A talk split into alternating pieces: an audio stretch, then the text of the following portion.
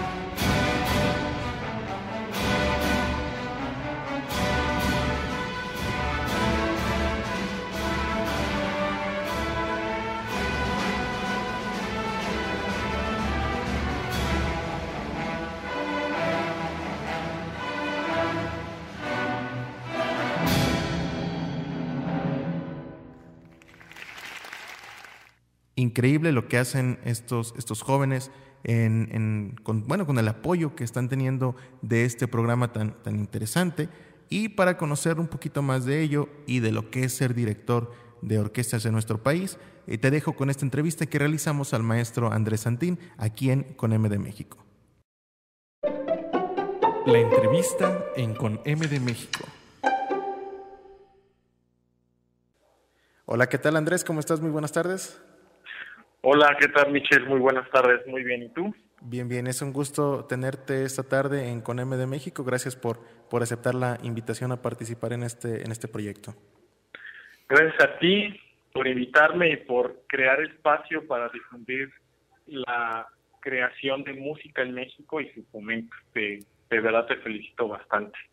Nada, nada, nada de eso. Lo hacemos con, con mucho gusto desde nuestra trinchera y realmente el ir descubriendo y el ir teniendo gente como tú que realmente estuve viendo el trabajo que, realizas, que vamos a ir platicando durante esta tarde contigo, es realmente lo, valioso.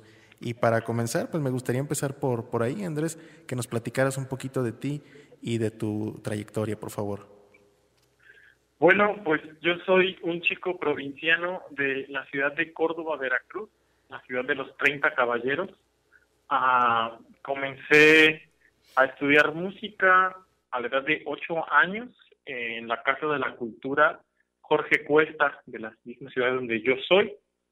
Mm, posteriormente abandoné estos estudios musicales que fueron en, flauta de pico, con, en música barroca, eh, y hasta mi bachillerato volví a tener acercamiento con la música, debido a que en la escuela en la que me encontraba estudiando, tiene una, una banda de música, una banda de marcha, y ahí fue donde volví a tener contacto con la música y lo que previamente aprendí eh, cuando era niño, ahí se vio reflejado, nunca lo olvidé.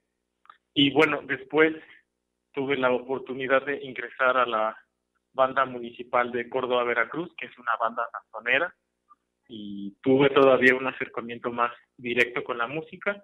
Hasta este momento yo era un eh, músico con poca experiencia y con muchas ganas de aprender y por una audición fallida debido a falta de preparación en aquel entonces, pues decidí eh, prepararme profesionalmente en la música y cerca de aquí, en una ciudad muy, eh, muy cerca de Córdoba, Orizaba, ahí está la Escuela de Música Regional, que es el Instituto Regional de Bellas Artes de Orizaba, y ahí comencé mis estudios profesionales con terminación en educación musical.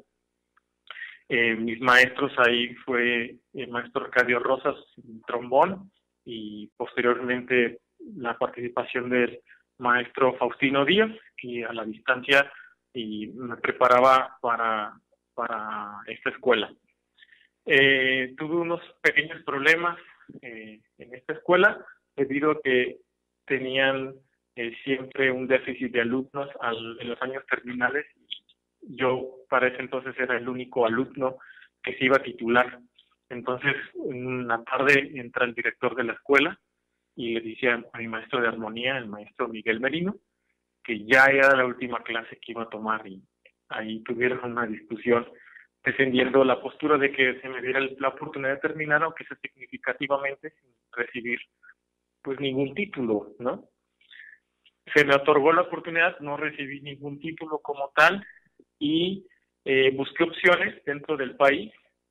Eh, ya para esto había conocido a, muchos trombonistas, yo soy trombón bajo, ese es mi instrumento principal y ah, en un festival de trombón organizado por el maestro Faustino Díaz, que es la Semana Nacional del Trombón, conocí al maestro Wayne Gross, que me invitó a estudiar con él en la Universidad Autónoma de Aguascalientes.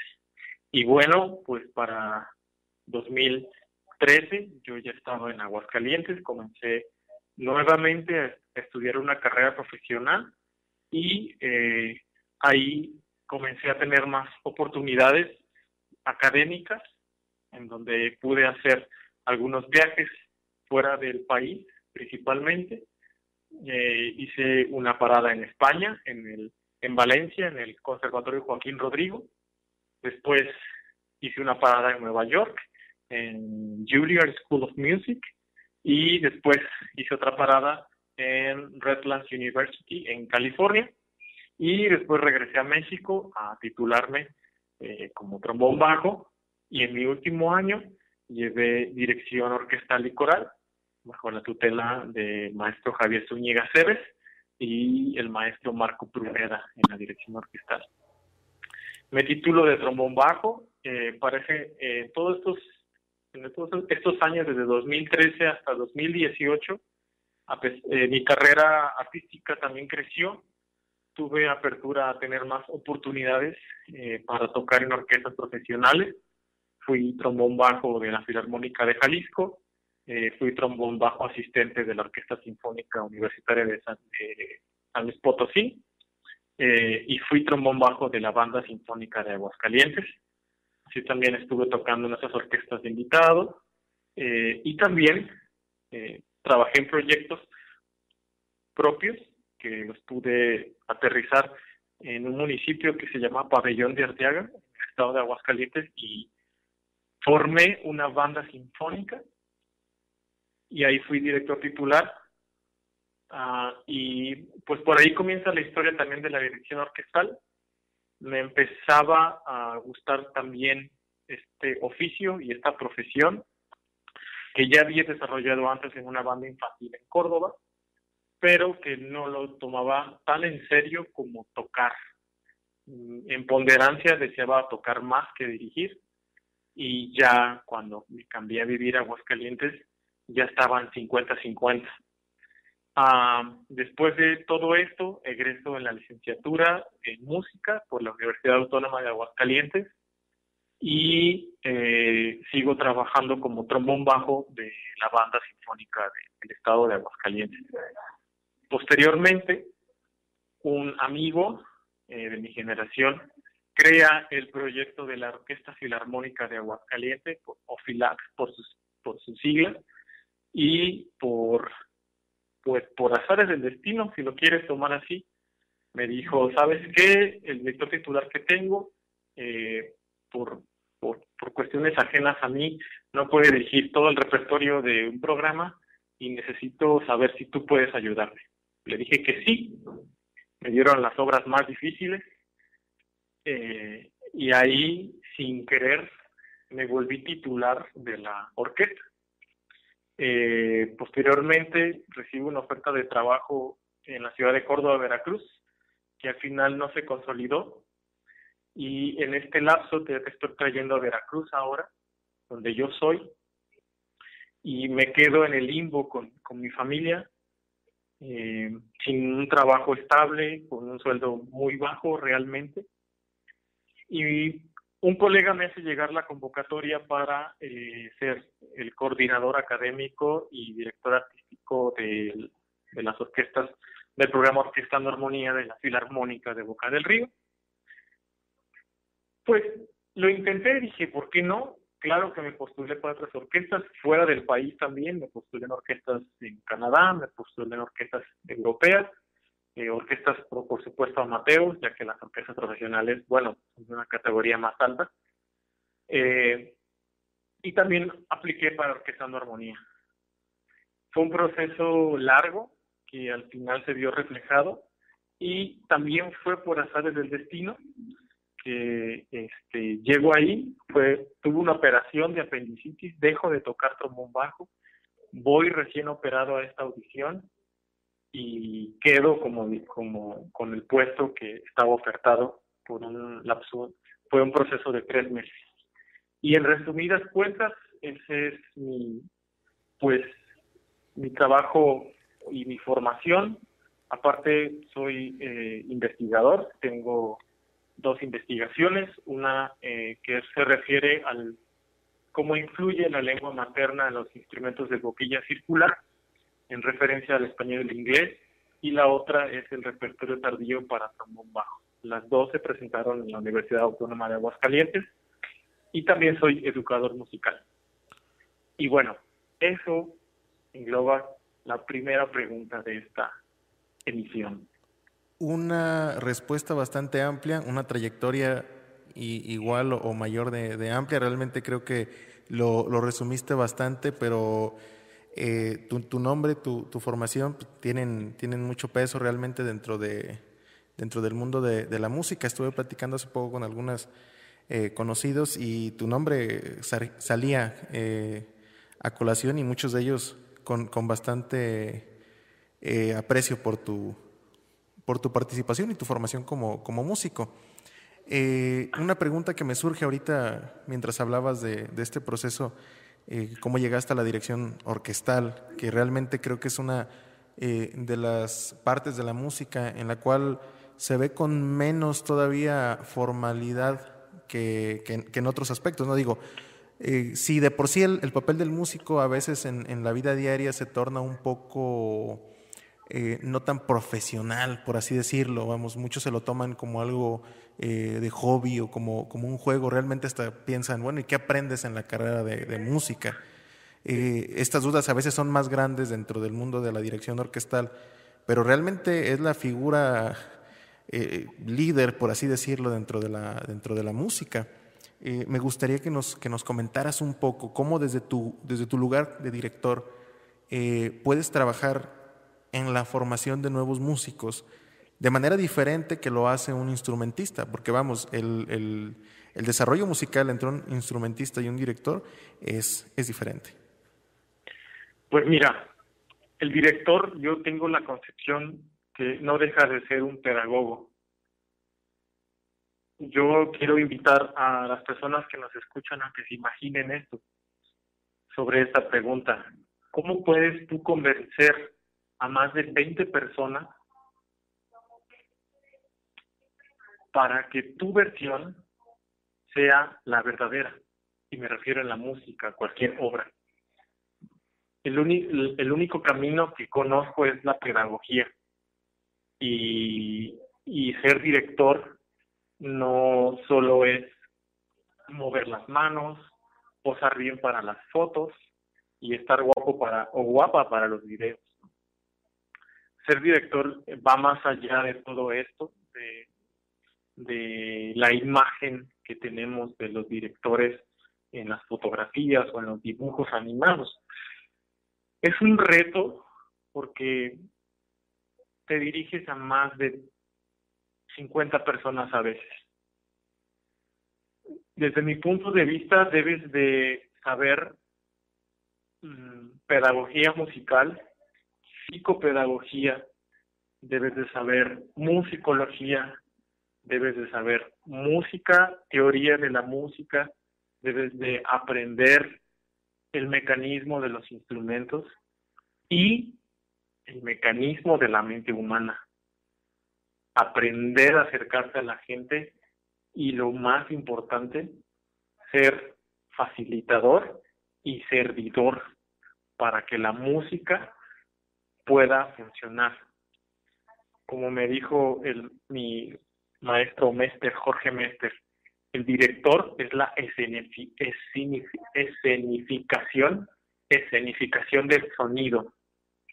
Pero para poder llegar a todo esto, tú debes de concentrar un, un mundo de conocimiento y como voy a citar a mi, a, mi maestro, el doctor Carlos Botero, eh, cuando tú te subas al podio y abres la partitura es porque tú ya conoces íntimamente la obra y vas a convencer a esas más de 20 personas. Entonces, el director debe ser un pedagogo y debe saber hablarle a la gente por sus diferentes personalidades. Eh, y también debes de utilizar analogía que puedan tener solución rápida, porque el tiempo en una orquesta profesional es dinero y el tiempo en una orquesta juvenil es aprendizaje o infantil también.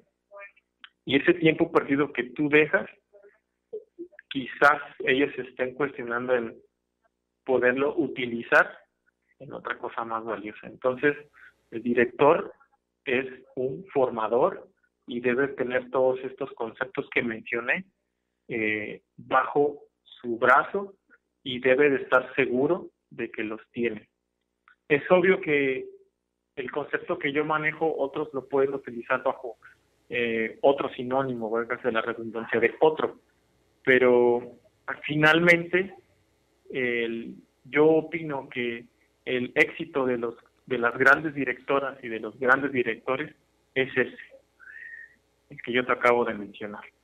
Realmente es una, una respuesta que me deja me deja pensando muchas cosas, pero eh, creo que me, me, gustaría salirme un poquito de, de a lo mejor del, del, tema que traía preparado y, hacerte una, una pregunta extra eh, que creo que, que, tendrás una buena respuesta para esto. ¿Crees que falta eh, profesionalizar más la figura del director en, en México? Definitivamente.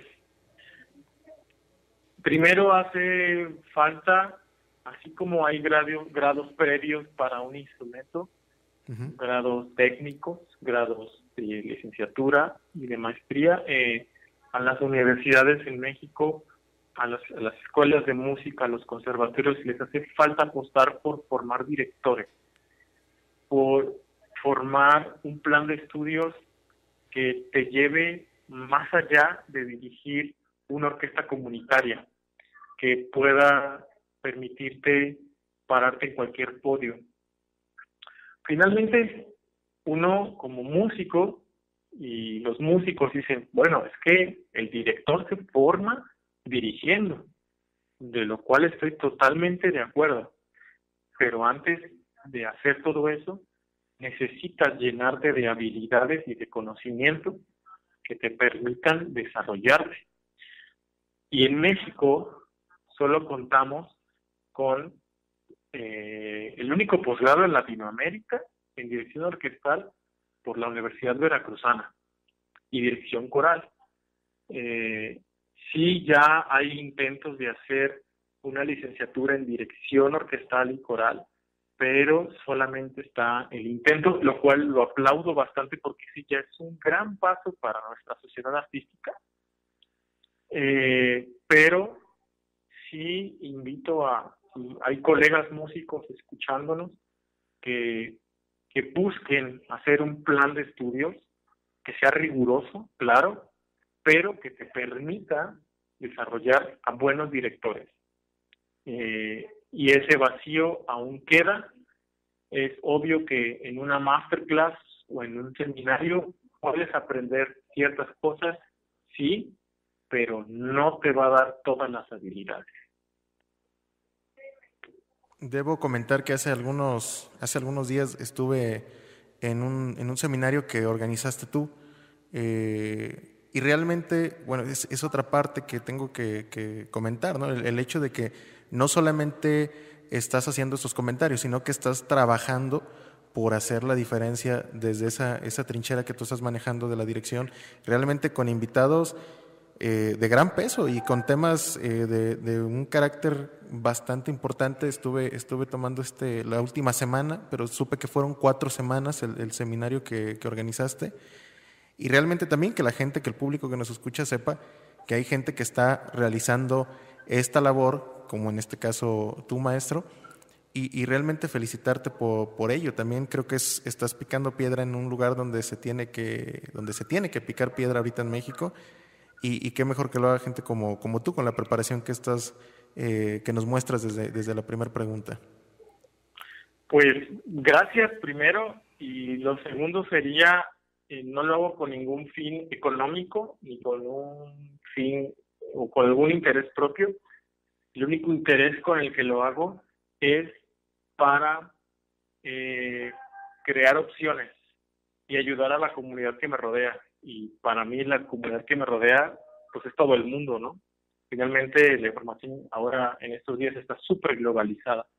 Entonces, pues si yo puedo aportar un poco sin recibir nada a cambio y que las demás personas eh, les pueda ayudar en su vida profesional, con eso estoy feliz. Ahora mismo, la, este lunes que viene, lunes 18 de mayo, eh, comenzaré otro emprendimiento más para que la gente que nos escuche sepa que organicé un simposio eh, de cornistas mexicanas. exclusivo para mujeres, eh, también con la finalidad de ayudar. No lo hago con ningún otro interés económico, político, si, si es que lo puedan pensar, pero solamente es con la finalidad de ayudar y pues muchas gracias y yo sigo contento de que tú también hayas tenido este emprendimiento con M de México. No, y ofrecerte la, plataforma también en todo lo que tengas de aquí en, adelante, si en algo podemos eh, servir como canal de difusión, también eh, comentarte que está a tu, a tu completa eh, disposición. nos, nos había unido un tema que, que, me interesaba mucho, ahorita ya, ya la plática se hizo bastante amplia, con mucho, con mucho jugo. Creo que, creo que vamos a tener que tener una segunda entrevista contigo. Pero me gustaría hablar rápidamente de, un tema que fue el que me, hizo voltear hacia esta parte y es un proyecto muy interesante que ya lo mostraste ahorita, ya lo hablaste un poco, que es este proyecto de Orquestando Armonía. Eh, me gustaría que nos platicaras un poquito de, esta, de, este movimiento que está, siento yo desde, desde acá, desde Jalisco, eh, puede llegar a revolucionar una gran parte de la música en, en nuestro país. Bueno, Orquestando Armonía es un... Eh, ya no es un proyecto, ya se consolidó, eh, afortunadamente es un programa social que parte de la Filarmónica de Boca del Río. Eh, Filarmónica de Boca del Río fue un proyecto que se pensó para la sociedad de esta ciudad eh, costera, muy bella, de Veracruz, que tiene tres partes. En, la punta del triángulo, hacia arriba, está la Filarmónica de Boca del Río como tal, la orquesta, y de ahí deriva dos cosas.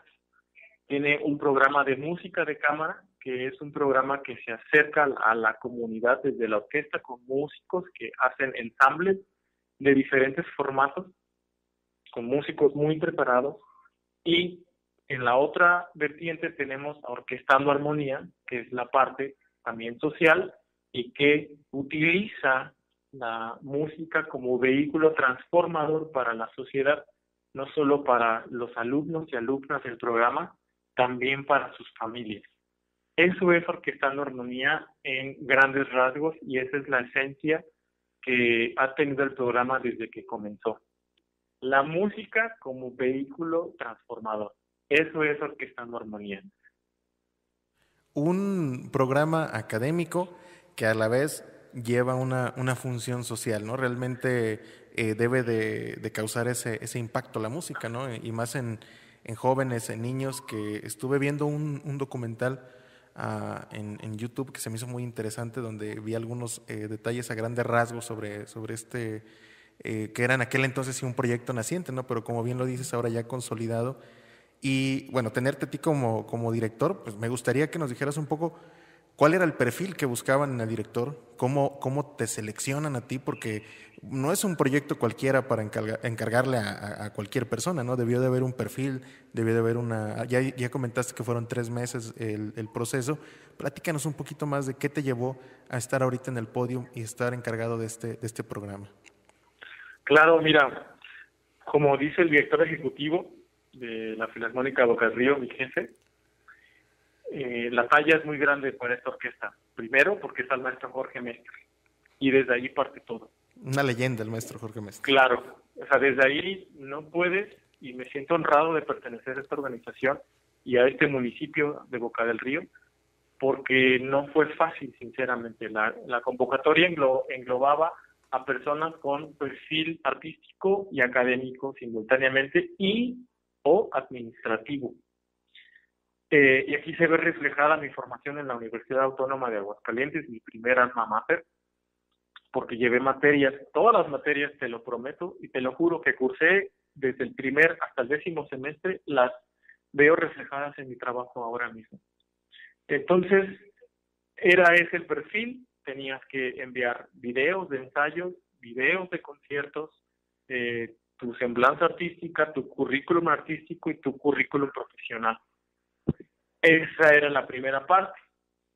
La segunda parte fue la selección de todas estas personas que yo creo que, bueno, sí, no, sí fue, de todo el mundo enviaron, incluso de México. Y después de seleccionar esto, pasamos a la segunda parte. ¿Qué consistía la segunda parte? Bueno, Orquestando Armonía tiene relación muy cercana y hay un vínculo muy fuerte con Sistema Nacional de Fomento Musical. Entonces, ellos se encargaron de ser moderadores para esta eh, selección. Tuve una, una entrevista con la maestra Natalia eh, de Fomento Musical en donde realmente te hacía preguntas muy difíciles y, te, y ponía en prueba eh, la forma en la que puedes resolver las cosas y cómo te desenvuelves como profesor, como director, como gestor, como administrativo eh, y como músico, por supuesto. Y te ponía problemas muy fuertes. Por ejemplo, ¿qué haces si tienes un tutti? Llega un niño nuevo que quiere oboe, pero tienes que integrarlo en la orquesta y tenías que resolverlo ahí mismo preguntas de psicología también para ver cómo, cómo andábamos psicológicamente, creo que todos los que postulamos. Y después de esa segunda ronda iba la tercera etapa, que fue eh, con la gerente eh, del programa, fue gerente desde que inició el programa hasta eh, diciembre del 2019, la maestra Cecilia, y ya tenías una entrevista más cercana. Ella quería conocer a las personas, saber cómo actuaban ante circunstancias adversas y sobre todo sociales, ya no tanto musicales. Quería ver el acercamiento social que tú tenías como persona con la sociedad. Y de eso dependía que tú llegaras a la final. Pasada esta entrevista, me llegó la notificación que ya estaba la terna hecha y eh, fuimos compañeros realmente eh, mexicanos todos y todos con un gran currículum. De verdad, no demerito a ninguno de mis compañeros. Tienen un gran currículum muy interesante. Eh, uno de ellos estuvo en Sydney, en, la ópera de Sydney, tocando y dirigiendo orquestas en Sydney. Otro de ellos es, es el director asistente de la orquesta del Sistema de Cultura del Estado de Veracruz, muy joven, más joven que su servidor, y yo, eh, y de ahí era eh, dirigir el cuarto movimiento de la Sinfonía de Brahms, que previamente ya habían enviado, y tenías que hacer un ensayo. Un ensayo desde cero y ver cómo podías vincular a toda la orquesta sin necesidad de que secciones mm, más allá de las cuerdas cayeran en el aburrimiento.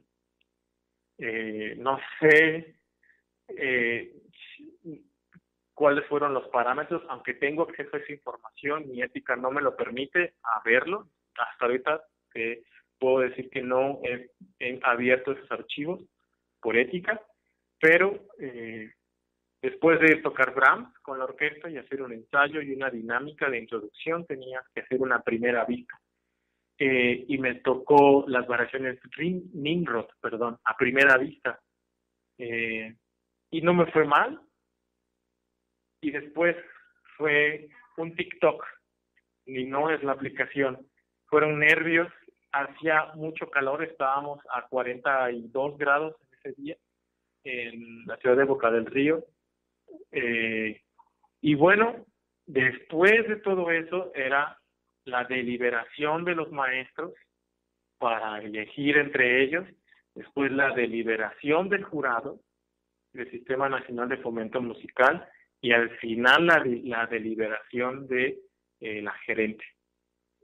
Fue muy largo eh, y a las 9.30 de la noche del 20 de mayo, o sea, ya muy pronto, eh, va a ser cuando entré, pero 15 días antes, por estos días yo ya sabía que había sido seleccionado y ese fue todo el proceso. Después de esto me dijeron que tengo, tenía tres meses de prueba para saber si era apto para el trabajo y si no, se recorría por lugares en la perna, ¿no? Hasta encontrar al idóneo.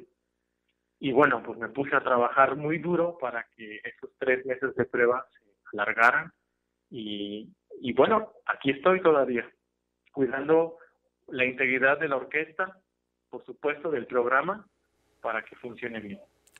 Realmente es, un, es, un, es un programa que no, no merece solamente un episodio como, como el de hoy. Realmente creo que eh, vamos a tener que realizar un, segundo, un segundo episodio ya en, algún otro formato que luego eh, platicaré contigo para, para realizarlo. Eh, quedé, quedé impactado, no sé si, si hay, hay, problema de que comente de este, este documental para que la gente vaya y lo vea, el, el documental que se llama La música es el pretexto. Así es. Es ese realmente, a quien quiera conocer un poquito, tiene ya creo que dos años, ¿no? Este, este documental. Pero igual pueden conocer un poco de este, de este, de esta gran labor que se está haciendo en Boca, en Boca del Río. Eh, me impactó, me impactó el foro Boca. No, no, lo, no lo conocía, vi ahí el proceso de, construcción y realmente de, de, primer mundo. Eh, creo que me, me siento realmente siento mucha envidia con ustedes por tener un lugar como ese, una, una orquesta como la que están manejando, eh, programas como estos.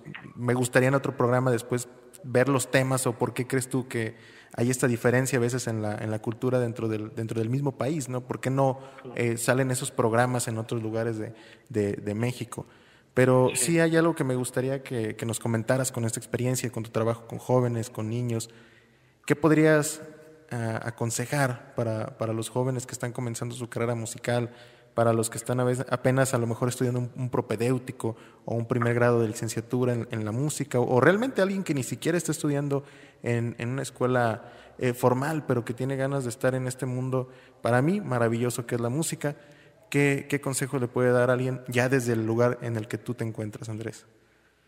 Bueno, primero, que confíen en lo que les dicta el corazón. Este es un consejo que me dio mi maestro, un maestro venezolano que actualmente es el profesor de, alguna universidad de Miami. No voy a hacerle comercial porque bueno, allá hay derechos de autor. Este eh, José León, al cual le tengo gran aprecio, y me dijo un día, Santín, tienes que hacer lo que te dicta el corazón. Y hasta la fecha sigo ese consejo.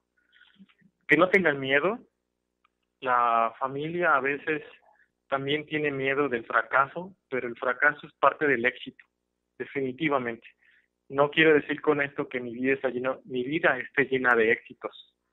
He tenido muchos fracasos y voy a citar ahora a mi maestro, el doctor Carlos Andrés Botero. Por cada éxito hay mil fracasos atrás de ese éxito. Entonces, que no teman al fracaso. Después de que ya, ya se animaron, que no elijan caminos cortos. No hay caminos cortos. Nunca, jamás vas a encontrar un camino corto. Eh, los caminos cortos traen grandes consecuencias y esas consecuencias va a ser el eterno fracaso. Entonces, seguir los caminos correctos y escuchar consejos, pero también seleccionar los consejos y de dónde vienen. Después de que ya no elegiste el camino corto, mantenerse o tratar de mantenerse con los pies bien firmes en la tierra.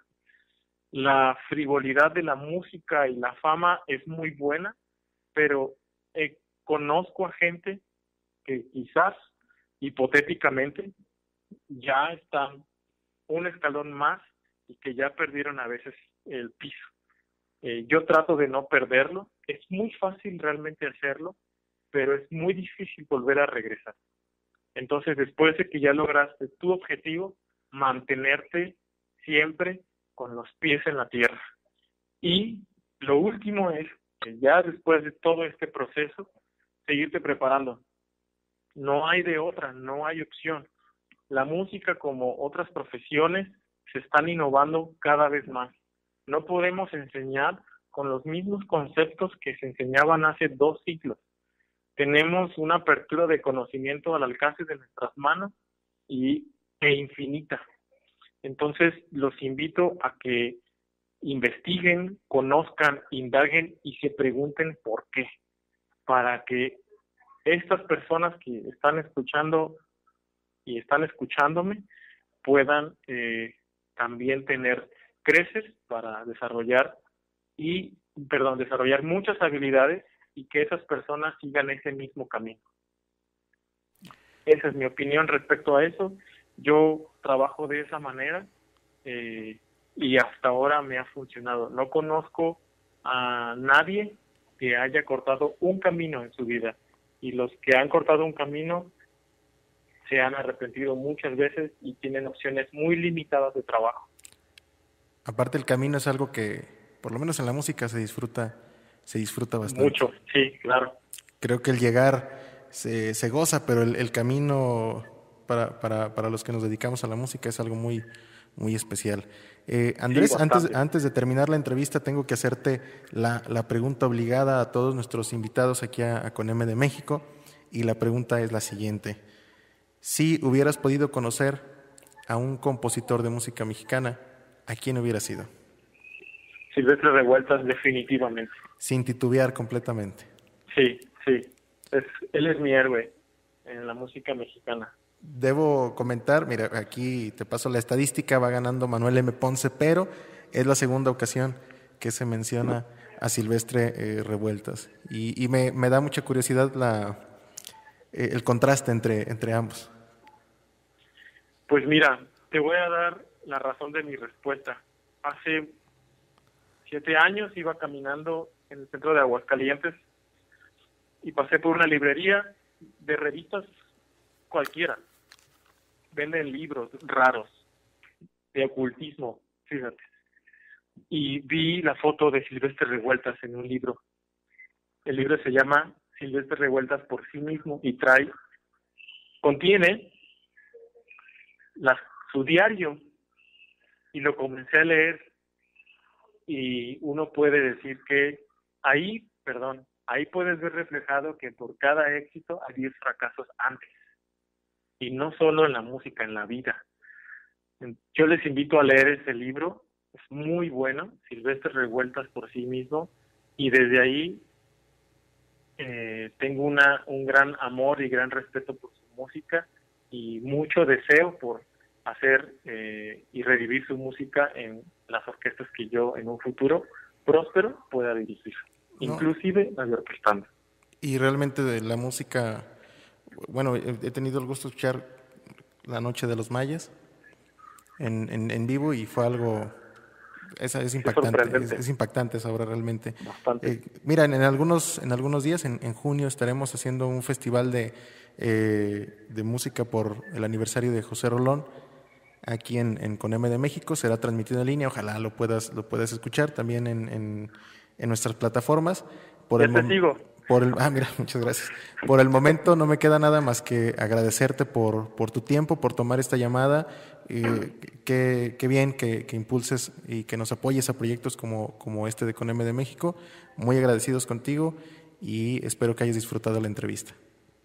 Muchas gracias a ti por invitarme, Michelle. Eh, te manda un fuerte abrazo el director ejecutivo de la Orquesta Filarmónica de Boca del Río, agradeciendo que abras este espacio para nosotros. Nosotros nos consideramos una comunidad, toda la orquesta, y eh, pues también muchas felicidades a ti por este emprendimiento y te deseo mucho éxito y larga vida para con M de México.